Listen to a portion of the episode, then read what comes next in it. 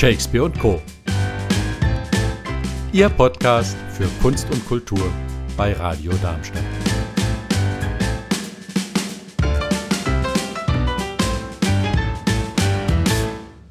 Im nächsten Teil unserer Sendung sprechen wir über die Zentralstation, beziehungsweise erst einmal über das Endlich Open Air Festival.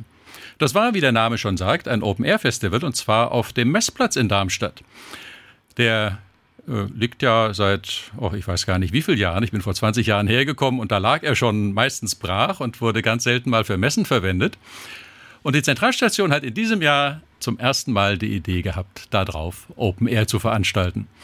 Und äh, ja, ich, ich glaube, es war ganz charmant. Ich habe gehört, was dort alles stattfand. Es waren total verschiedene Gigs. Das fing an mit den Mighty Oaks, das ging über Muff Potter und Helge Schneider, der in Darmstadt übrigens das gesamte Programm gespielt hat, bis hin zu Altin Gün. Ähm, also noch diverser kann ein Open-Air-Musikfestival kaum sein. Ich frage mal die Maike Heinig, was sie dazu sagt und sage erst einmal ein ganz liebes herzlich willkommen. Hallo, schönen guten Abend. Du bist ja nicht nur Geschäftsführerin der Zentralstation, du bist ja auch die Bookerin, also diejenige, die das Programm mehr oder weniger bestimmt. Jein, also wir sind schon ein Team. Also ich habe natürlich Spezialisten im Bereich Pop, Rock und äh, Comedy. Wir machen das äh, ja im, im Team zusammen, sprechen uns ab. Ähm, beim Endlich Open Air, das muss ich auf jeden Fall ergänzen, es war jetzt keine Veranstaltung allein von der Zentralstation, sondern es war Corona geschuldet oder ein Glück, dass wir durch Corona uns zusammengetan haben als Veranstalter. Das heißt, wir haben gemeinsam mit dem 806 QM und der Bedroom Disco, also alles große Konzertveranstalterinnen in Darmstadt, ja. äh, die nichts machen konnten oder nicht wussten, wie es weitergeht. Wir haben uns an einen Tisch gesetzt und haben eigentlich gemeinsam diese Idee aus Baldowert äh, nach draußen zu gehen und was Großes draußen zu machen und unsere Synergien zu nutzen. Das war ja das große Thema in diesem Sommer. Man konnte drin nichts veranstalten, das ganze Frühjahr über. Und als dann die Open-Air-Saison anfing, hat jeder überlegt, was geht Corona-konform, wie kann man die Leute auf Abstand halten. Wie habt ihr das gemacht? Genau, also wir haben ja schon quasi vor einem Jahr, als das Festival war jetzt im äh, Juli, August, wir haben schon, sagen wir, im Oktober äh, überlegt, was machen wir nächstes Jahr. Innerlich natürlich gehofft, man kann wieder normal veranstalten, aber wissentlich dass wir mal ein Corona-konformes Konzept dringend entwickeln müssen, um auch wieder Großveranstaltungen zu ermöglichen. Das war uns besonders wichtig. Die ganze Veranstaltungsbranche ist so ins Klein-Klein gegangen. Das war auch sehr schön. Da haben wir auch als Zentralstation ein tolles Programm, finde ich, gemeinschaftlich mit vielen Darmstädter Veranstalterinnen letztes Jahr auf die Beine gestellt. Aber in uns wuchs so der Drang, ähm, auch die großen Künstler wollen wieder auftreten. Und wie können wir das machen? Daher haben wir äh, von Beginn an eben Corona-konform überlegt mit den Erfahrungen aus 2020. Wie kann ich in, mit diesen Rahmenbedingungen arbeiten und kann es schaffen, draußen auch mit 1000, 2000 Leuten, so war der Traum, äh, sowas zu veranstalten. Das heißt, wir brauchten erstmal viel Platz ja. und haben uns gemeinsam hingesetzt. Wo haben wir in Darmstadt viel Platz? Na, ist nicht so einfach, aber der Messplatz ist uns relativ schnell in den Sinn gekommen. Wir haben uns dann auch mit der Stadt abgesprochen und haben auch gedacht, bevor wir jetzt ewig irgendwie neue Plätze suchen und erkunden, äh, der Messplatz ist pragmatisch, der ist groß, der hat Strom, der hat Wasser, der hat, es hat eine gute Verkehrsanbindung und da war die Entscheidung eigentlich relativ schnell gefallen, Messplatz oder gar nicht. Wir nehmen den jetzt und gucken, was wir daraus machen können. Genau, wenn gerade keine Messe ist, stehen da sowieso nur geparkte Autos rum. Ja, das war dann auch die erste Hürde beim Festival, dass wir erstmal ähm, drei Tage stand ich morgens um sieben mit der Kommunalpolizei auf dem Platz und habe versucht, die Autos wegzuschicken, weil wir große Schilder aufgestellt hatten, aber es hat keiner gelesen. Wir haben natürlich auch leider ein paar Autos dann abschleppen müssen am Ende, sonst hätten wir das Festival nicht aufbauen können. Ist aber alles glimpflich abgelaufen. Und dann haben wir eben diesen großen Platz eingezäunt mit, ich weiß nicht wie viel, 100 Metern Bauzaun. Auch zusammen mit den Schaustellern, muss man auch sagen. Das war auch eine große Hilfe, dass wir natürlich auch ortskundige Leute einbinden konnten, die den Messplatz gut kennen. Ja. Äh, und dann haben wir angefangen, dort ein von null auf groß ein Festival aufzubauen. Ihr hattet eine große Bühne, das habe ich gesehen. Ihr hattet ganz viel Platz um die einzelnen Sitzplätze. Äh, da standen so ähm, ja, Liegestühle, wie man sie vom Strand kennt. Und dann war außenrum immer ganz viel abgesperrt äh, als Verkehrsfläche, wo man mit Abstand dran vorbeigehen konnte, um zu seinem Platz zu geraten. Hat das, hat das funktioniert? Kam da trotzdem Stimmung auf? Ja, also wir haben ähm, das natürlich vorher alles ausgemessen und haben uns ein ganz ausgeklügeltes Konzept überlegt. Ähm, natürlich ein bisschen widerwillig, aber wir hatten ja keine andere Wahl. Wir haben dann ein Einbahnstraßensystem entworfen, dass die Leute möglichst in derselben Richtung auf ihre Plätze gehen, von mhm. den Plätzen dann nach außen zu den Bars. Das war unterteilt. Jede, jeder Platzbereich hatte eine bestimmte Bar zugeordnet. Ähm, so dass wir haben die anderthalb Meter Abstand zwischen den Parzellen eingehalten, die Parzellen selber, also wir haben kleine Parzellen gebildet, wo immer vier äh, BesucherInnen zusammen auf einer Parzelle Platz finden konnten. Wir haben dann, ja, wir haben erst überlegt, der Messplatz ist einfach vom Boden sehr schwierig. Ähm, er ist auch nicht sehr eben. Mhm. Das heißt, wir haben den Leuten gesagt, ihr dürft Picknickdecken oder kleine Stühle mitbringen, aber wir haben trotzdem dann auf jedem Platz auch eine Bank und ein Liegestuhl äh, zur Verfügung gestellt. Und das hat am Ende wunderbar funktioniert. Die Leute haben sich da so eingerichtet und ähm, das sah dann eigentlich auch ganz gemütlich aus. Also wenn da 500, 600 Leute auf dem Platz waren, ich meine, natürlich war es nicht dieses typische Konzertfeeling. Äh, das ist lustigerweise bei schlechtem Wetter dann am besten hochgekocht. Ja. Die Leute haben Spaß gehabt im Regen. ähm, aber das hat eigentlich funktioniert, ja. Aha. Also so sah es auch aus. Ich bin öfter mal dran vorbeigegangen. Ich musste aber gar nicht dran vorbeigehen, kann ich dir sagen. Ich wohne nämlich auf der anderen Seite vom äh, Bürgerpark äh, in der Kastanienallee und ich konnte bequem in meinem Garten sitzen und wunderbar in Zimmerlautstärke zuhören. Ähm, andere Anwohner waren, glaube ich, näher dran. Hat denen das allen ähnlich viel Spaß gemacht wie mir? Ach, ich hoffe doch. Also das war ja Großstadtfeeling, was wir da gebracht haben. Und ähm, wir haben verschiedenste Rückmeldungen bekommen. Also natürlich hat man uns gehört. Das kann man nicht, kann man nicht leugnen. Ähm, wir haben dieses Jahr kein Heinerfest gehabt, wir hatten kein Schlossgrabenfest. Also die Stadt war eigentlich sehr ruhig. Deswegen waren die Leute vielleicht ein bisschen erstaunt, dass man plötzlich wieder laute Musik überall schallen hörte. ähm, ich habe verschiedenstes gehört. Also es gab Leute, die sich gefreut haben, die haben gesagt, ach super, ich sitze auf meinem Balkon, kann ich auch ein bisschen Muff Potter hören. Ähm, es gab auch Leute, die sagten, es stört mich bei der Arbeit, ich sitze hier, muss mir den Soundcheck anhören, ähm, ich kann nicht arbeiten. Dann haben wir gesagt, gut, was wir machen, ist aber auch Arbeit. Wir konnten jetzt auch anderthalb Jahre nicht arbeiten und die ja. Künstler konnten nicht arbeiten und es gehört nun mal zu der Branche auch dazu, solche Veranstaltungen zu haben. Wir sind auch keine Ausnahme. In anderen Städten gibt es auch Festivals. Und Darmstadt muss man vielleicht noch ein bisschen ranführen an, an so ein Festival. Das ist natürlich auch der Heiner, der dann gern mal ein bisschen merklich ist. Ja, aber wir hatten auch ein paar Zaungäste und wir hatten, also wir hatten auch so drumherum einfach ein schönes Treiben, buntes Treiben. Ich, äh, also ich hatte das Gefühl, das war völlig in Ordnung und angemessen für die Stadt. Ja, also so habe ich es empfunden. Wie gesagt, im Vorbeigehen, im Zuhören aus der Entfernung und äh, so ist die Rückmeldung bei mir angekommen. Äh, ihr wart auch fast im Ausverkauf, ne? Nee, das waren wir leider nicht. Also wir hatten, wir hatten eigentlich äh, angesetzt, 1500 Tickets verkaufen zu können, was ja. aber bis am Tag des Festivalbeginns nicht erlaubt war. Wir hatten die Zusage dann für 1000 Gäste aufgrund der mhm. Bedingungen. Ähm, und dann hätten wir noch natürlich weiter, haben wir auch teilweise noch weiterverkauft bei den Veranstaltungen, die schon bei 1000 angelangt waren. Das waren aber im Grunde drei Stück von den zehn, von denen ja leider ein Konzert ausgefallen ist. Ähm, die Leute sind teilweise schon noch verhalten gewesen. Also ähm, bei manchen Konzerten hätten wir ein bisschen bessere Resonanz er erwartet, war dann nicht so. Die Ticketpreise waren natürlich auch nicht sehr günstig, muss man dazu sagen. Der Aufwand äh, für so ein Festival ist enorm groß. Also wir mussten ja wahnsinnig viel Personal bereitstellen. Wir haben im Grunde eine Infrastruktur geschaffen, mit der könnten wir das nochmal machen für 5000 Besucher ohne großen Mehraufwand. Ja. ja, vielleicht ein bisschen mehr Backstage für noch anspruchsvollere Künstler, aber das war natürlich, waren so ein paar Bedingungen, die waren, da, da musste jeder ein Stück äh, zugeben, damit es funktioniert. Aber ähm, von der Resonanz insgesamt und von der Stimmung war das dann völlig in Ordnung. Das war nämlich das, warum ich angenommen habe, es ist ausverkauft. Ich saß ja in meinem Garten und habe nicht nur die Musik gehört, sondern auch das Publikum. Und die Stimmung war absolut genial. Die Leute sind wahrscheinlich einfach froh, dass wieder was ging und haben es gerne angenommen. Und für die Künstler wird es ja ähnlich gewesen sein. Ja, also wir haben vor Ort wirklich in viele, viele glückliche Gesichter geschaut. Also das war, äh, alle haben sich bedankt und auch wir selber waren, ich sag mal, mittwochsabends war ich noch ein bisschen skeptisch, wie das dann am Freitag zur Eröffnung alles werden soll, weil, weil dieser Platz war wirklich äh, so unattraktiv und wir haben so viel dahin gekarrt und aufgebaut und dekoriert und gemacht mit wahnsinnig vielen Helfern und sehr viel Engagement. Und als dann Mittwochabend die erste Lichtprobe lief und es wurde dunkel und wir hatten die Liegestühle aufgestellt und auf einmal war so klar, yes, das wird eine gute Stimmung werden. Und da sind wir auch alle sehr stolz drauf. Also ich sehe schon, nächstes Jahr im Zweifelsfall wieder. Da sprichst du was an. Ja, das äh, ist unser innerer Wunsch. Da müssen wir jetzt mal schauen, äh, was uns da für Ideen kommen. Wir würden auf jeden Fall gerne weitermachen. Das ist doch mal ein Wort. Ja. ich drücke die Daumen, wir sprechen gleich weiter. Erstmal kommt ein bisschen Musik.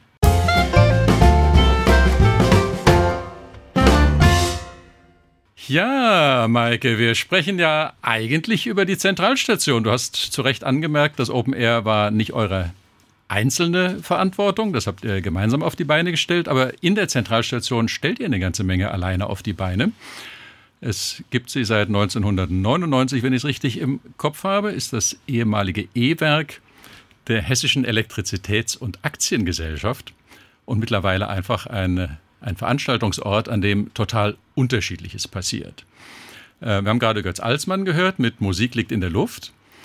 Der wird demnächst bei euch auftreten. Es gibt Lesungen, es gibt Konzerte, sowohl in die klassische Richtung als auch in Richtung Hardrock, alles, was irgendwo dazwischen ist. Und es gibt jede Menge Comedy. Wie, wie bringt man so ein diverses Programm in ein Haus zusammen? Ja, das ist äh, von Anfang an eigentlich so die Idee gewesen. Ähm, in anderen Städten hat man oft viele Häuser in der Größenordnung, die verschiedene Sparten bedienen. Die Zentralstation in ihrer besonderen Lage mitten in der Stadt wollte eigentlich von Anfang an möglichst heterogen für alle etwas bieten, sodass wir eigentlich von Beginn an von Kinderprogrammen über Rock, Pop, über Literatur, äh, über viele Kooperationsveranstaltungen. Auch hier muss ich sagen, es sind auch hier viele, viele ähm, Programmpunkte, die wir gemeinsam mit anderen Darmstädter Institutionen oder wie auch immer auf die Beine stellen. Also das war von Anfang an so ein, so ein Ziel und äh, unter einem Dach auch dann so eine gegenseitige Wahrnehmung äh, herzustellen, dass man vielleicht auch mal sagt, ach, ich war jetzt auf dem auf einer Comedy-Veranstaltung, aber ich höre mir jetzt auch mal Götz Alsmann an oder so. Kenne ich nicht, habe ich jetzt hier gelesen im Programmheft, ist ein schöner Ort, komme ich gut hin, gehe ich vielleicht auch mal, probiere mal was Neues aus. Also das ist immer so ein bisschen der Anspruch, den wir versuchen zu verfolgen. Ja, absolut. Du sagst, ihr habt Kooperationen legendär im vergangenen Herbst, als die kleineren Häuser äh, aufgrund der Corona-Bestimmungen überhaupt nicht mehr spielen konnten, weil sie einfach nicht genügend Abstand sicherstellen konnten. Da habt ihr euren großen Saal zur Verfügung gestellt und habt anderen Darmstädter Kulturschaffenden erlaubt, bei euch zu spielen. Äh, war natürlich eine, eine geniale Form der Kooperation und der Solidarität unter Darmstädter Spielstätten. Ja, das war eigentlich eine Win-Win-Situation für uns alle, weil wir gesagt haben, alle kleinen Häuser können gar nichts machen. Wir können auch nichts von unserem normalen Programm machen. Deswegen ist da diese Reihe von 0 auf 100 entstanden, wo wir dann 30 Veranstaltungen in zweieinhalb Monaten gemeinsam gestemmt haben, haben dabei so ein bisschen Hygienekonzept ausprobiert, was ja alles jetzt sich schon eingespielt hat, aber damals war, war das ja so eine Riesenhürde. Wie mache ich das jetzt mit Abstand und Einbahnstraße und Plexiglaswänden und all diesem Kram? Das hat wunderbar funktioniert. Genau, aber du sprichst das Thema ja völlig zu Recht an. Äh, wie mache ich das alles mit Einbahn und Plexiglas? Und du hast beim Endlich Open Air gesagt, man geht von einer Zahl aus und nachher ist es doch eine andere. Es weiß ja eigentlich niemand so richtig, was der Herbst bringt. Und ihr habt jetzt ein randvolles Programm, habe ich gesehen. Ja, also Musik liegt in der Luft von Götz Alsmann ist eine gute Überleitung gewesen, weil es liegt halt immer noch sehr viel in der Luft. Also es hängt viel in der Luft. Wir machen gerade eigentlich die Programmzeitung für das September-Oktober-Programm. Die geht jetzt in Druck und ähm, stehen schon wieder vor demselben Problem, dass wir äh, sehr, sehr viele Veranstaltungen eigentlich nicht machen werden können, so wie sich im Moment die Zahlen entwickeln, so wie die Auflagen immer noch sind. Das heißt, wir haben ja, äh, im Grunde ist ein Stau entstanden. Ich habe Veranstaltungen von letztem Jahr jetzt zwei bis dreimal verschoben. Warum habe ich die verschoben? Weil schon letztes Jahr 200, 300 Tickets verkauft waren. Ja. Das heißt, ich habe jetzt immer noch diese geduldigen Menschen, die ihr Ticket zu Hause in der Schublade liegen haben und gerne jetzt zu Götz Alsmann kommen möchten am 3. und am 4. September. Und es wird so sein, dass wir auch Götz Alsmann wieder nicht machen können, weil ich werde, das ist ja in zwei Wochen, immer noch nicht die Erlaubnis haben, 300 Leute in die Zentralstation zu lassen, so wie es im Moment aussieht. Ja, das heißt, ähm, es ist im Moment ein, also man kann eigentlich immer nur sagen, tagesaktuell, seid spontan, guckt, was geht, weil wir es selber in vielen äh, Bereichen noch nicht wissen. Mhm.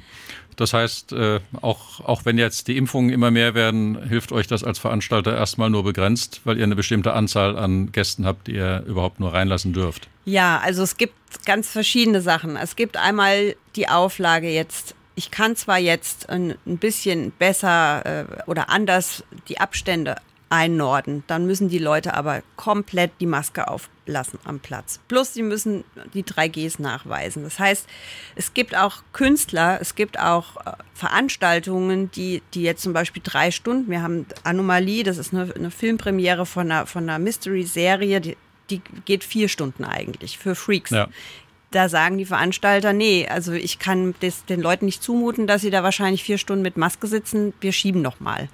Ja, es, oder es gibt Künstler, die sagen, ich kann nicht vor 200 Leuten spielen, ich will nur vor 400 Leuten spielen. Das ist auch nicht monetär nicht darstellbar. Wir haben jetzt eine Absage von von einer Band, die jetzt auch im September spielen würde, Voxit, ähm, da ist ein Musiker, der, der, ich weiß nicht genau, wo er herkommt, auf jeden Fall, der müsste vorher zwei Wochen in Quarantäne und danach wieder zwei Wochen in Quarantäne. Das ist für ihn einfach nicht machbar. Das heißt, es ist jede Veranstaltung muss ich mir gerade angucken, muss irgendwie überlegen, was mache ich damit. Die einzigen, die gehen, sind die, die schon von, von letztem Jahr neu entstanden sind, die wir schon wohlweislich auf 100 Besucher ausgelegt haben. Ja. Das heißt, Literatur funktioniert in der Regel gut. Auch da haben wir jetzt mal das Glück, äh, zwei Veranstaltungen beispielsweise zu haben in der Literatur. Da habe ich vom Fleck weg 400 Karten verkauft letztes Jahr. Das ist jetzt auch schon wieder auf der Kippe, aber es gibt natürlich die kleineren Sachen, die wieder funktionieren werden. Aber es wird, wenn sich nichts ändert, äh, werde ich wieder Sachen absagen müssen. Das heißt, euer Programm ist im Moment ein Maximalangebot. Wobei ich gesehen habe, es gibt ja auch den umgekehrten Fall. Ihr habt ja auch kleine Veranstaltungen, da steht momentan ausverkauft. Wenn die Situation sich ändert, kann es vielleicht wieder Karten geben. Also im Moment ist wirklich der Tipp, tagesaktuell auf die Homepage schauen und schauen, was geht. Genau, also Sachen, die, die in der Corona-Zeit entstanden sind, die haben wir natürlich schon mit diesem Hintergrund geplant, dass wir gesagt haben, wir müssen da schrittweise agieren.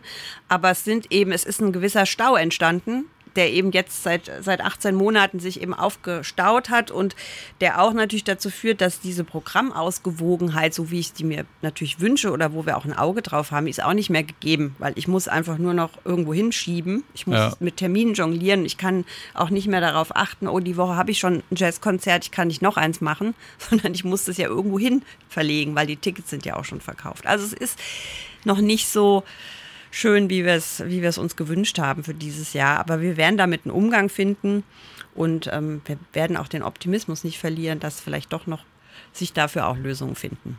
Also was das Publikum angeht, das ist heiß auf Kultur, das kann ich dir sagen. Aus meinem Bekanntenkreis, aus der eigenen Erfahrung, man will endlich wieder was sehen. Und ja, Open Air draußen im Sommer war schön, aber es könnte jetzt auch wieder so richtig schön im geschlossenen Raum und mit Dunkel und mit Bühne und mit Licht. Das nehmen die Leute gerne an. Ja. Mach uns ein bisschen neugierig. Was, was hast du für Highlights noch im Herbst, die hoffentlich stattfinden könnten? Ähm, also ein, ein Highlight, was, äh, was sich so durch Zufall eigentlich ergeben hat, ist eine kleine Reihe, die haben wir genannt Seite an Seite. Einmal mit EI und einmal mit AI geschrieben, weil wir haben tatsächlich ähm, ein, es hat sich ein kleines Sammelsurium aus äh, Literaturveranstaltungen ergeben, die alle irgendwie mit Musik zu, zu tun haben. Das heißt, wir haben ähm, zum einen äh, die Sängerin Dota, das, äh, das ist im Oktober. Die äh, hat ein Programm, wo sie Gedichte von äh, der jüdischen Lyrikerin Masch, ähm, Mascha Kaleko äh, vertont hat. Ja. Das hat natürlich wunderbar gepasst in das ähm, Festjahr äh, 1700 Jahre jüdisches Leben in Deutschland, in Darmstadt, was dieses Jahr begangen wird. Das ist dann vielleicht ein toller Programmpunkt für euch für den Herbst. Ja. Da gibt es äh, sehr, sehr viele Veranstaltungen von September bis November. Ähm, Im Zuge dessen wird es auch eine Comic-Anthologie mit jüdischen Geschichten aus, äh, aus und um Darmstadt geben, die wir an dem Tag auch veröffentlichen. Ähm, Im Zuge dessen haben wir den äh, Benedikt Wells, ganz bekannter Schriftsteller. Das ist dieses Konzert, was schon sehr voll ist, schon ausverkauft ist, was dann hoffentlich stattfinden kann ja. im November. Der auch einen Musiker, den Jakob Brass dabei hat.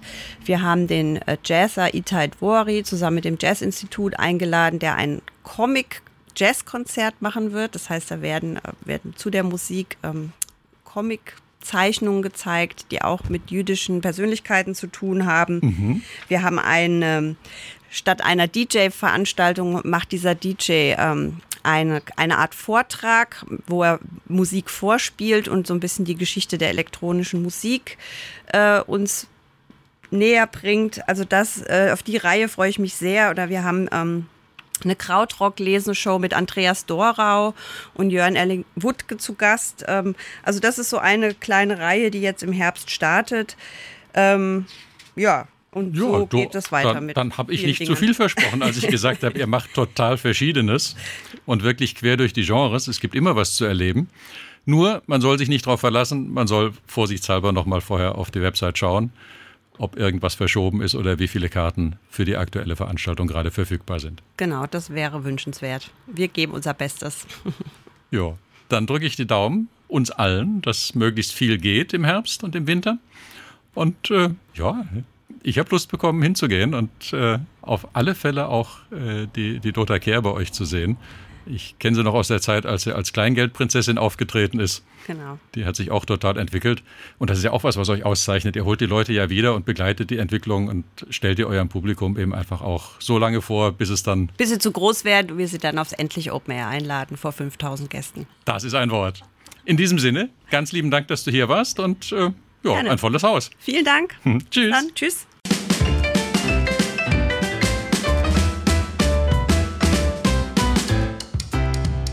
Das war's von Shakespeare und Co. Live hören Sie uns in Darmstadt auf 103,4 MHz oder weltweit unter radiodarmstadt.de.